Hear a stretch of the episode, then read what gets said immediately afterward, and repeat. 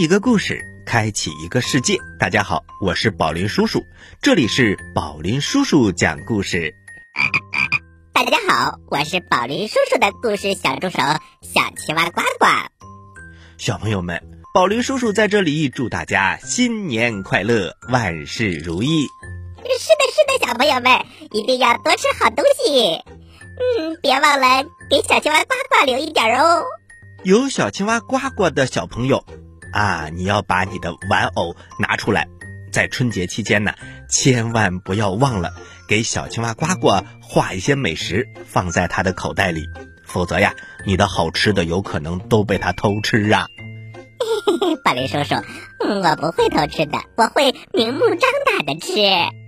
好了，接下来是故事一箩筐，小朋友们，我们赶快听故事喽。群雄逐鹿，三国鼎立，百年风云大战开启。我使的是两把宝剑，叫双股剑；我的是长柄大刀，叫青龙偃月刀。嘿，还有我，我使的是长矛，也有个名儿叫丈八蛇矛。这是一部火了半个多世纪的三国故事，国宝级大师林汉达原著，故事大王宝林叔叔改编。宝林叔叔讲故事栏目与中国少年儿童新闻出版总社联合出品，讲述小朋友喜欢听、听得懂的历史传奇。八千多分钟长篇多人有声剧，爆笑有梗，让你百听不厌。一千多个历史人物生动演绎，栩栩如生。七百多个历史知识小课堂，科普五花八门的历史知识，让你轻松成为历史达人。宝林叔叔讲林汉达三国故事，喜马拉雅独家播出，现已正式上线。搜索“宝林叔叔讲故事”，点击林汉达三国故事即可收听。吃葡萄不吐葡萄皮，不吃葡萄倒吐葡萄皮。好故事快到我的筐里来！哎呀，故事中的太。故事一箩筐，越听越聪明。蛟龙少年科考队，第一个故事：太空遨游，由接力出版社出版。宝林叔叔讲故事，北京市科学技术协会科协频道联合出品。第十五集：地球的保护伞。一颗小行星就要撞击地球了，正是砰砰博士的阴谋。他用定向爆破改变小行星的运行轨迹。曹博士看着这一幕，终于同意了宝林叔叔的观点。他的表情渐渐严肃起来。我们得立刻拆解掉这些爆破弹头，否则地球可就危险了。还没等曹博士动手，飞船通讯屏幕上就又出现了砰砰博士的那个可恶的萝卜头。哈哈哈哈哈！哈哈哈哈哈！砰砰砰！轰轰轰！砰砰砰！我是智慧无比的砰砰博士，没想到你们竟然识破了我的计划。但是头发少少的宝林叔叔，现在小行星撞击的概率已经变成了百分之九十八。就算你们拆掉爆炸弹头，也改变不了地球马上要毁灭的事实了。哎呀，你们就眼睁睁看着地球变成一颗死星吧！哈哈哈哈哈！哈哈哈哈！砰砰！许多和唯一惊讶的用手捂住小嘴，两人半天说不出话来。过了好一会儿，许多才震惊的说。砰砰博士真的疯了？他难道不是地球人吗？把地球毁灭了，对他有什么好处？他就是个疯子，不能用常理来推测他的想法。难道地球就要这样毁灭？我们会是最后存活下来的人类？啊，当然不会！快想办法呀！妈妈还在家里。孩子们，别怕，我们已经想到解决问题的办法了。既然拆解爆破弹头没有意义，那么我们就把它们一次性全部引爆，把这颗致命的小行星重新送进木星轨道，利用木星让小行星紧急迫降。啊，太好了！木星的引力这么强，只要进入了木星轨道，就一定没问题。对，捣乱，我们现在就来演算一下计划。捣乱第一时间演算了宝林叔叔和曹博士的计划，成功几率达到了百分之八十七。许多和唯一一看到捣乱的显示器上显示着的百分之八十七，忍不住欢呼起来。宝林，我替你操控飞船降落在小行星的表面，你来利用捣乱的信号搜寻功能找到控制中枢。经过通力配合，宝林叔叔顺利找到了隐藏在小行星地表下的引爆炸弹控制中枢。通过捣乱的机械手臂和中枢电脑，他们重新设计了推进器的喷射方向。大功告成后，他们重新返回飞船，撤退到安全距离以外。曹博士，孩子们，大家准备好，我要按下控制中枢的启动键了。三、二、一，宝林叔叔毅然决然地按下了启动键。小行星的背面在这一瞬间好像变成了太阳，在刺眼的光芒下，恐怖的爆炸波动肆虐开来。在巨大的推力下，小行星的行进轨道再次发生偏移，它很快就再次被木星的引力捕获。木星的引力就像一只看不见摸不着的大手，拖拽着小行星慢慢坠入了木星大气。皮糙肉厚的大哥大木星再一次帮助地球拦下了致命的小行星。木星真的是地球的保护伞啊！粉碎了砰砰博士的阴谋后，宝林叔叔带着众人再次出发。根据科学频道的最新指示，他们接下来的任务就是探索太阳系的边界，为之后的跨星系航行收集数据。但这么长的飞行距离对飞船燃料是一个考验，因此曹博士提出了一个新的飞行方案。如果我们想用最少的燃料、最快的速度飞出最远的距离，就必须要借用木星的力量。难道木星上有加油站？看着许多歪着头提问的样子，曹博士简直被气乐了，双手叉腰训他：“ 你们家飞船烧汽油啊？我说的是引力弹弓，懂吗？”许多更糊涂了，他脑子里出现了一幅画面，在这幅画面里，木星上。架起了一个巨大的弹弓。曹博士一看到许多两眼茫然、胡思乱想的样子，就知道他肯定想歪了。他叹了口气，继续说：“哎，就像地球一样，太阳系的每一颗行星呢，都有巨大的引力，这是一种安全又可靠的力量。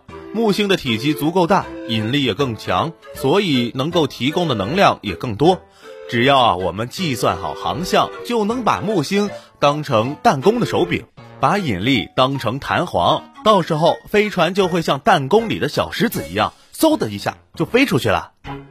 小朋友们，曹博士能不能成功利用木星的引力当做弹弓，把飞船弹射出去呢？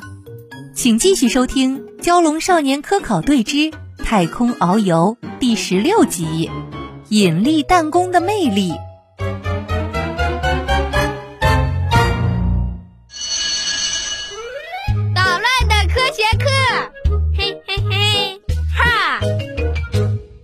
林叔叔，引力弹弓真的能加速吗？小朋友们，要说明这个问题，我们先要来说一说引力。凡是想要脱离太阳系，飞往外界茫茫宇宙的飞行器，都要受到太阳引力的影响，慢慢的减速。所以飞行器要不断的加速，但是飞行器携带的能源是有限的。科学家们想到了另外一个办法，那就是利用行星的引力场为飞行器加速。这种方法省时省力，而且呀还非常的安全可靠。有些飞行器呀，甚至会连续借助好几颗星球的引力弹弓，让自己飞得更远呢。好了，小朋友们，故事。我们听完了，稍微休息一下，小朋友们，待会儿见。故事太好听了，我没听够怎么办？别着急，休息一下，宝林叔叔讲故事，马上回来。在很远很远很远很远的地方。有一颗呱呱星。呱呱星上住着一只可爱的青蛙王子。大家好，你认识我吗？他嘴巴大大没蛀牙，眼睛圆圆眨呀眨，肚子鼓鼓特别馋，幽默可爱，还会装可怜。我好饿呀！这就是远万万万万万里来到地球找宝林叔叔学讲故事的小青蛙呱呱。小朋友们，快来和呱呱一起听宝林叔叔讲故事吧！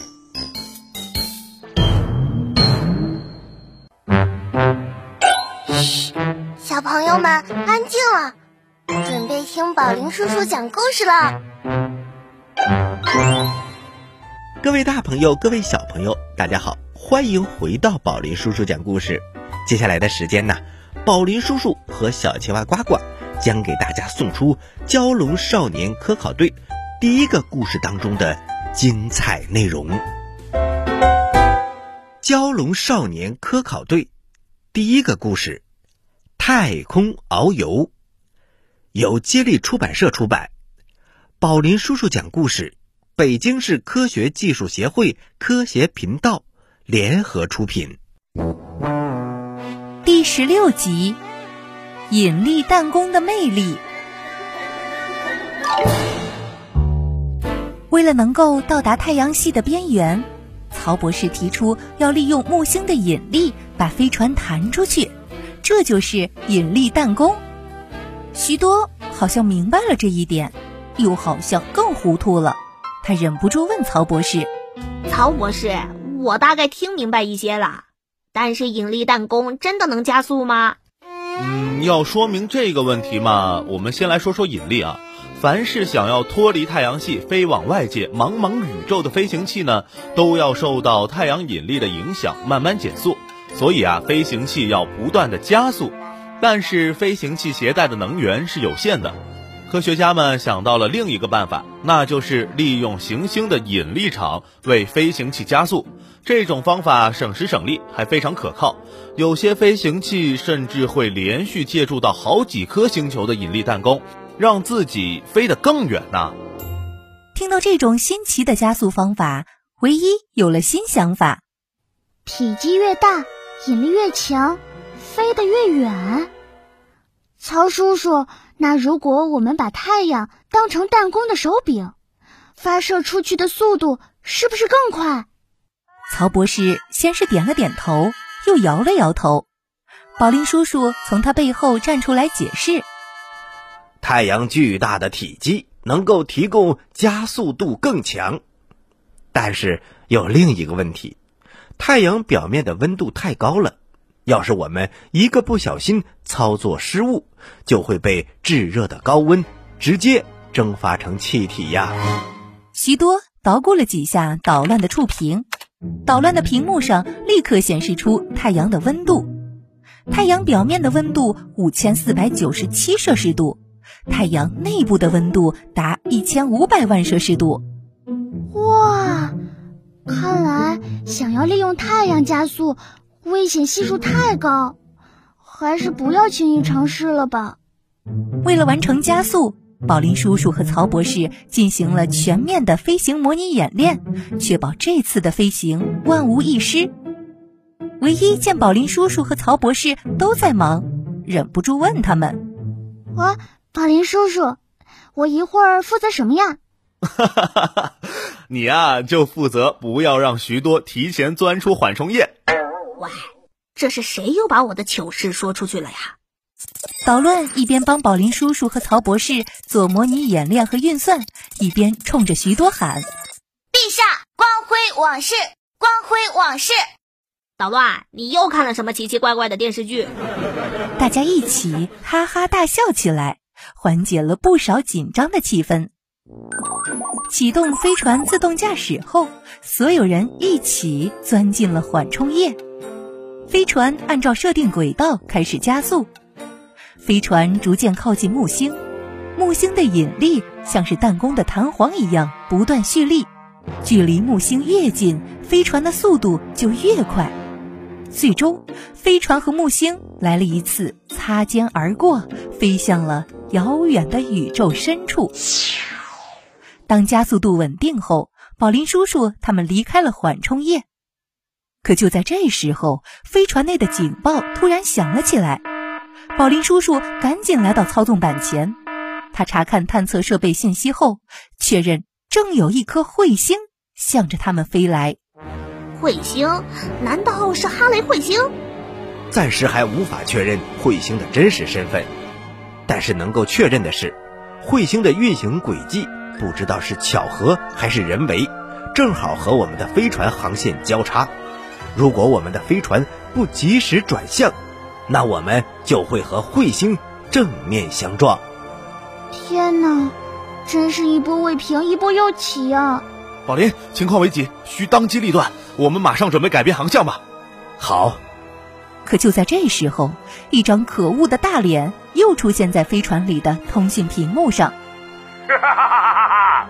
轰轰轰！砰砰砰！智慧无比的砰砰博士又来了。头发少少的宝林叔叔，曹博士，还有两个可恶的小鬼，真有你们的啊！你们竟然把我的小行星计划也破坏了。可你们没想到吧？就在你们处理炸弹的时候，我也成功黑进了你们的飞船系统了。哈哈哈哈哈！现在这艘飞船的航向已经被我锁死，你们别想转变航向，会远远看着你们变成太空中的一朵烟花的。砰砰！砰砰博士又来了，别理他，我们尽快破解砰砰博士的入侵。夺回飞船的控制权。宝林，不行！砰砰博士这次早有预谋。哎呀，我这边最快要在三分钟之后才能重新取得飞船的控制权。曹博士，你呢？唉，我也差不多。但是根据探测器反馈的时间，一分钟后我们就会和彗星相撞了。小朋友们，宝林叔叔他们的飞船真的会和彗星相撞，变成太空中的一朵烟花吗？请继续收听《蛟龙少年科考队之太空遨游》第十七集《飞出太阳系》。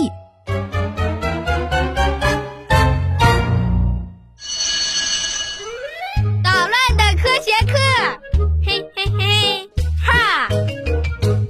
宝林叔叔。著名的哈雷彗星上有什么东西吗？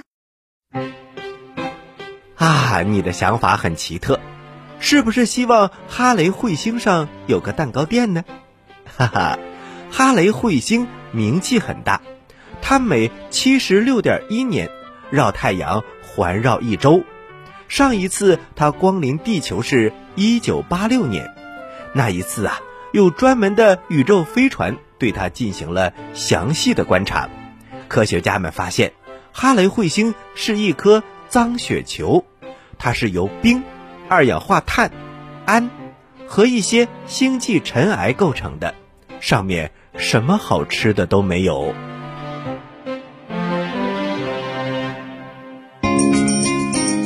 妈妈，我采访你一下，你幸福吗？宝贝。能和你一起听宝林叔叔讲故事，妈妈当然幸福了。宝林叔叔讲故事，幽默有料，长知识。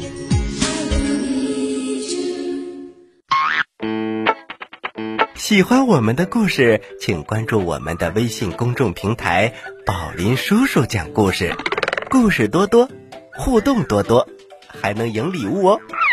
赶快关注吧，小朋友们。我在这里等着你哦。好了，小朋友们，故事听完了。这里是宝林叔叔讲故事，我是宝林叔叔。希望小朋友们在这个欢乐的春节假期当中，收听宝林叔叔讲《蛟龙少年科考队》这一套书啊，已经在接力出版社出版了。小朋友们可以到各大书店或者是网上销售平台搜索“蛟龙少年科考队”。小朋友们，你们还可以在当当网搜索“小口罩大冒险”，就是小口罩桑迪的故事。小朋友们，宝林叔叔的又一力作也上市了，小朋友们快去搜索吧。好啦，小朋友们，祝大家新年快乐！请持续收听本台接下来的栏目。这里是宝林叔叔讲故事，我是小青蛙呱呱，我是宝林叔叔。小朋友们，下期再见。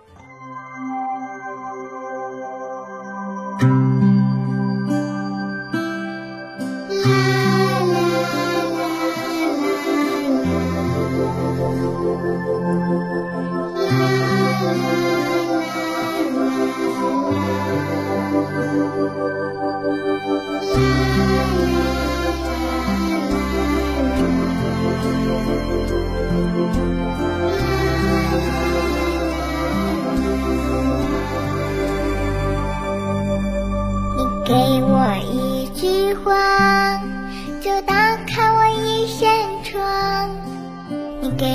一个微笑，我就浑身是力量；你给我一个眼神，我就找到了方向。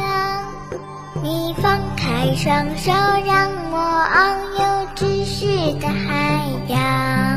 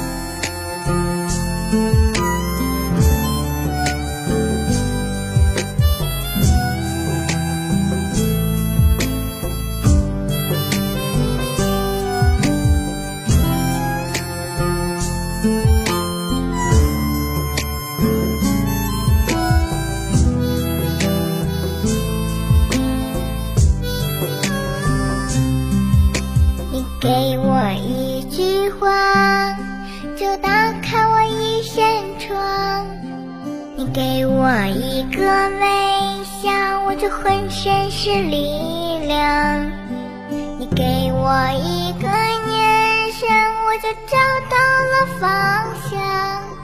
你放开双手，让我遨游知识的海洋。